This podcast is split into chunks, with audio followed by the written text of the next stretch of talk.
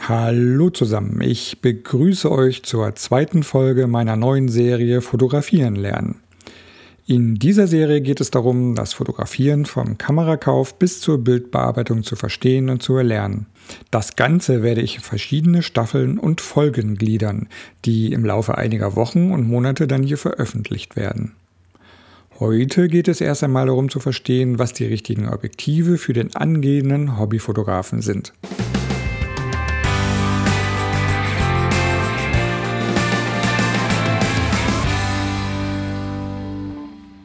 Ein Hinweis.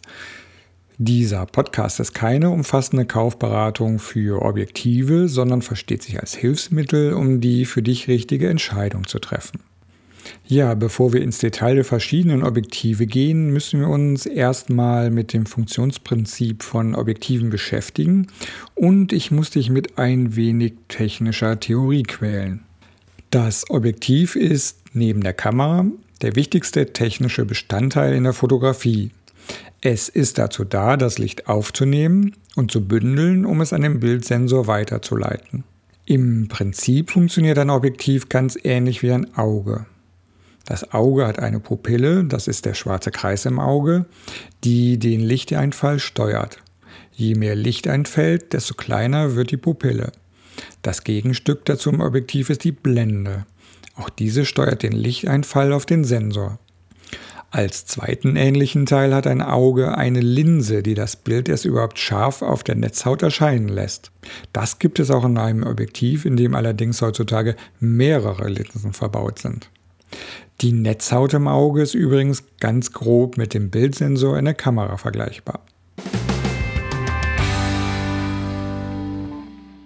Gehen wir weiter zum Begriff Brennweite.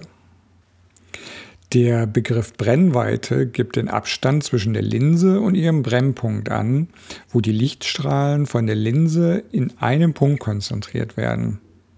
Die Brennweite wird immer in Millimetern angegeben und zwar äquivalent zum Kleinbildformat. Die Brennweite bestimmt letztendlich den Bildausschnitt. Je größer die Brennweite, desto kleiner der Bildausschnitt.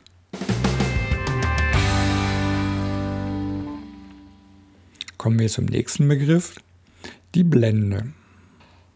Ja, wozu ist denn die Blende gut? Eine Blende im Objektiv besteht aus mehreren beweglichen Lamellen und steuert, wie viel Licht durch das Objektiv auf den Sensor fällt. Eine geöffnete Blende lässt mehr Licht auf den Bildsensor, eine geschlossene Blende weniger Licht. Je größer die Blendenzahl ist, desto kleiner ist die Blendenöffnung. Je kleiner die Zahl, desto größer ist die Blendenöffnung. Lichtstarke Objektive können mit einer Blende 1,4 anfangen und sind somit sehr lichtstark. Eine geschlossene Blende kann bis zu Blende 32 gehen und lässt dann nur wenig Licht zum Sensor durch.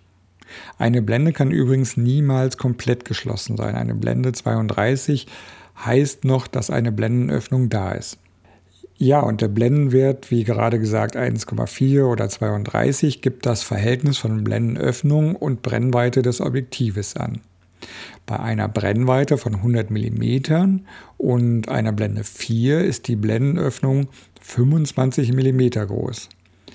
Das heißt, man äh, teilt einfach die Brennweite durch die Blende und hat die Blendenöffnung. Also in diesem Fall 100 durch 4 ist die Blendenöffnung 25 mm. Bei Blende 16 ist die Öffnung nur noch 6,25 mm groß. Hier haben wir 100 mm Brennweite durch Blende 16 ergibt 6,25 mm. Die Reihe der Blendenzahlen ist genormt. Angegeben werden die Zahlen immer in Form von f-1.4 oder f-22, was bedeutet Blende 1.4 oder Blende 22 oder es gibt auch die Bezeichnung 1 zu 1.4 oder 1 zu 22 und so weiter.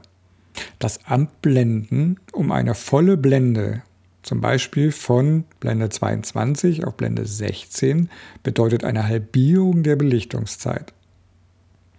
Ja, und je größer eine Blendenzahl ist, desto länger ist die Belichtungszeit. Je kleiner die Blendenzahl ist, desto kürzer ist die Belichtungszeit. Das Objektiv bei Blende 4 lässt achtmal so viel Licht durch wie bei Blende 16.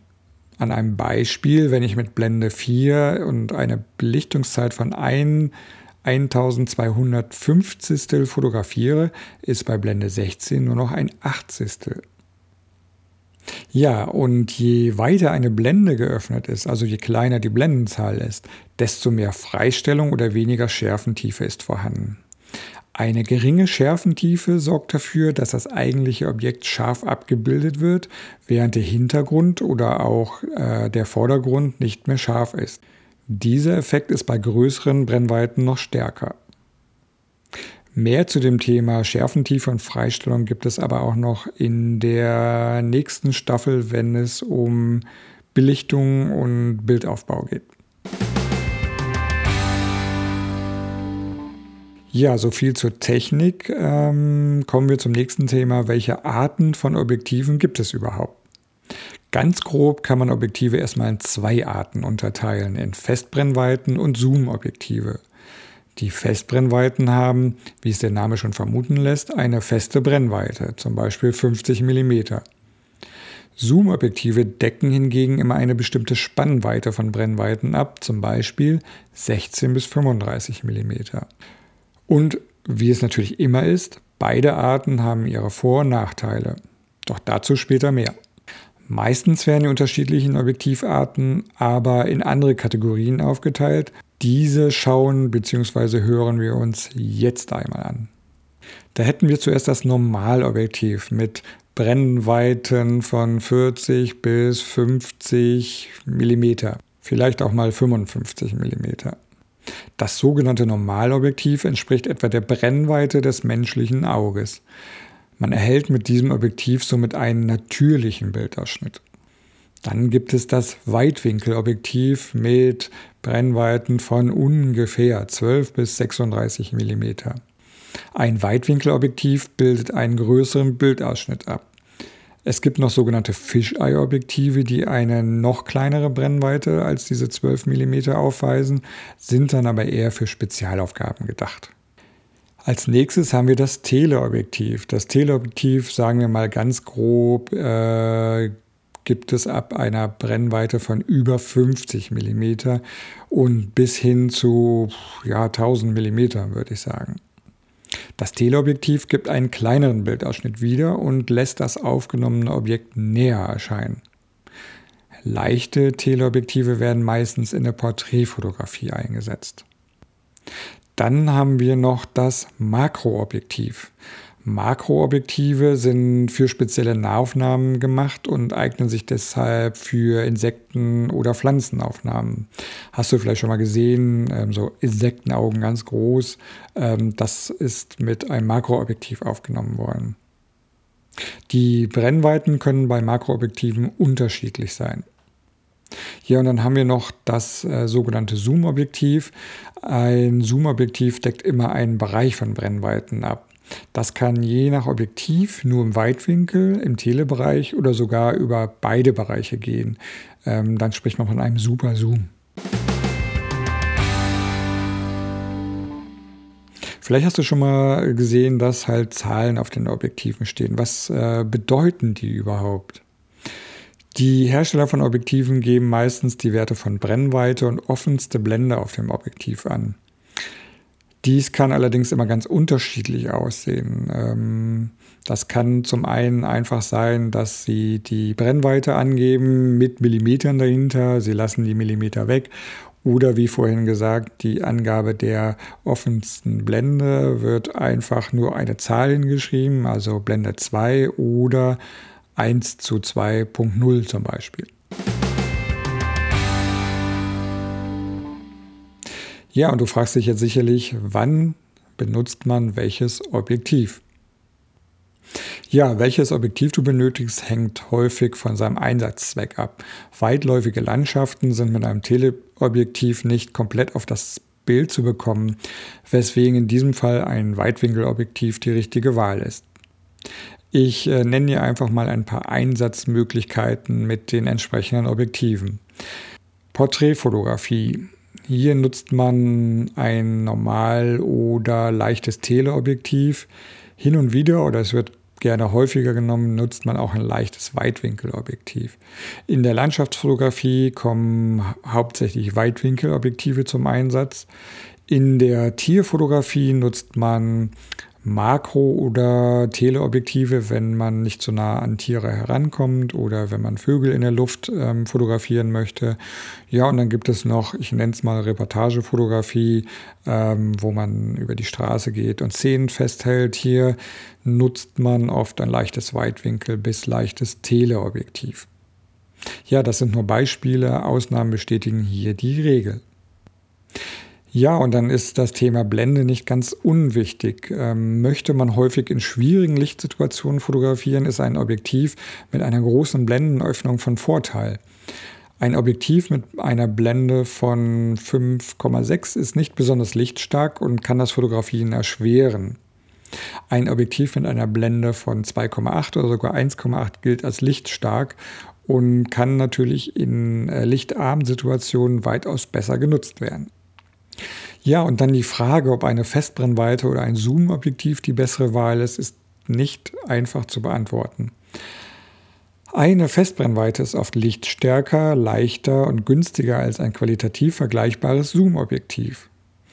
Allerdings da kauft man sich dies mit weniger Flexibilität, das heißt, man muss sich mehr zum Objekt bewegen oder sich entfernen. Um bei Bedarf mehrere Brennweiten abzudecken, muss ich mehrere Objektive haben. Das kann unterwegs hinderlich sein und ein Wechsel des Objektives kann auch immer Dreck auf den Sensor bringen. Ein Zoom-Objektiv hingegen erspart mir vielleicht den Kauf von weiteren Objektiven und macht es oft ein wenig bequemer, da ich mit dem Zoom den Bildausschnitt variieren kann. Lichtstarke und qualitativ gute Zoom-Objektive sind aber sehr teuer. Zusätzlich können diese Art Objektive auch um einiges schwerer sein als eine Festbrennweite. Ja, das war es im Groben zum Thema Objektive. Ich äh, möchte dir jetzt noch eine kleine Zusammenfassung geben. Meine persönliche Meinung. Für die einzelnen Kamerasysteme der Hersteller gibt es eine große Auswahl an Objektiven. Da verliert man schnell den Überblick. Oft werden Einsteigerkameras mit sogenannten Kit-Objektiven angeboten. Diese Objektive sind einfachster Natur und meistens qualitativ nicht besonders gut aber sie reichen für den Einstieg und zum Üben. Solltest du also schon so ein Kit-Objektiv besitzen, benutze es einfach erstmal. Solltest du dir ein Objektiv einzeln kaufen müssen, würde ich dir zu einer günstigen Festbrennweite raten. Entweder ein 35 mm für APS-C-Sensoren oder ein 50 mm für das Vollformat. Diese Objektive sind oft günstig und es gibt sie häufig auch gebraucht und in einem guten Zustand. Mit dieser Festbrennweite kannst du dir dein Motiv besser erarbeiten und das schult deinen fotografischen Blick. Denn, ich habe ja gesagt, ein Zoomobjektiv macht es dir einfach, du zoomst. Eine Festbrennweite meiner Meinung nach musst du, ja, wie ich gerade gesagt habe, dieses Motiv erarbeiten. Du musst äh, es äh, dir in, in Szene setzen. Damit sind wir auch schon am Ende der zweiten Folge mit dem Thema die richtigen Objektive. Ich hoffe, ich konnte dir ein paar Einblicke geben und dir wichtige Fragen mitgeben, die du dir stellen solltest, wenn du dir das erste Objektiv kaufst. Nächste Woche geht es mit weiterem Fotoequipment weiter. Dann dreht sich alles um Speicherkarten, Stative, Filter, Fototaschen und so weiter. Diese Folge wird, wie alle zukünftigen auch, nächsten Freitag um 12 Uhr erscheinen.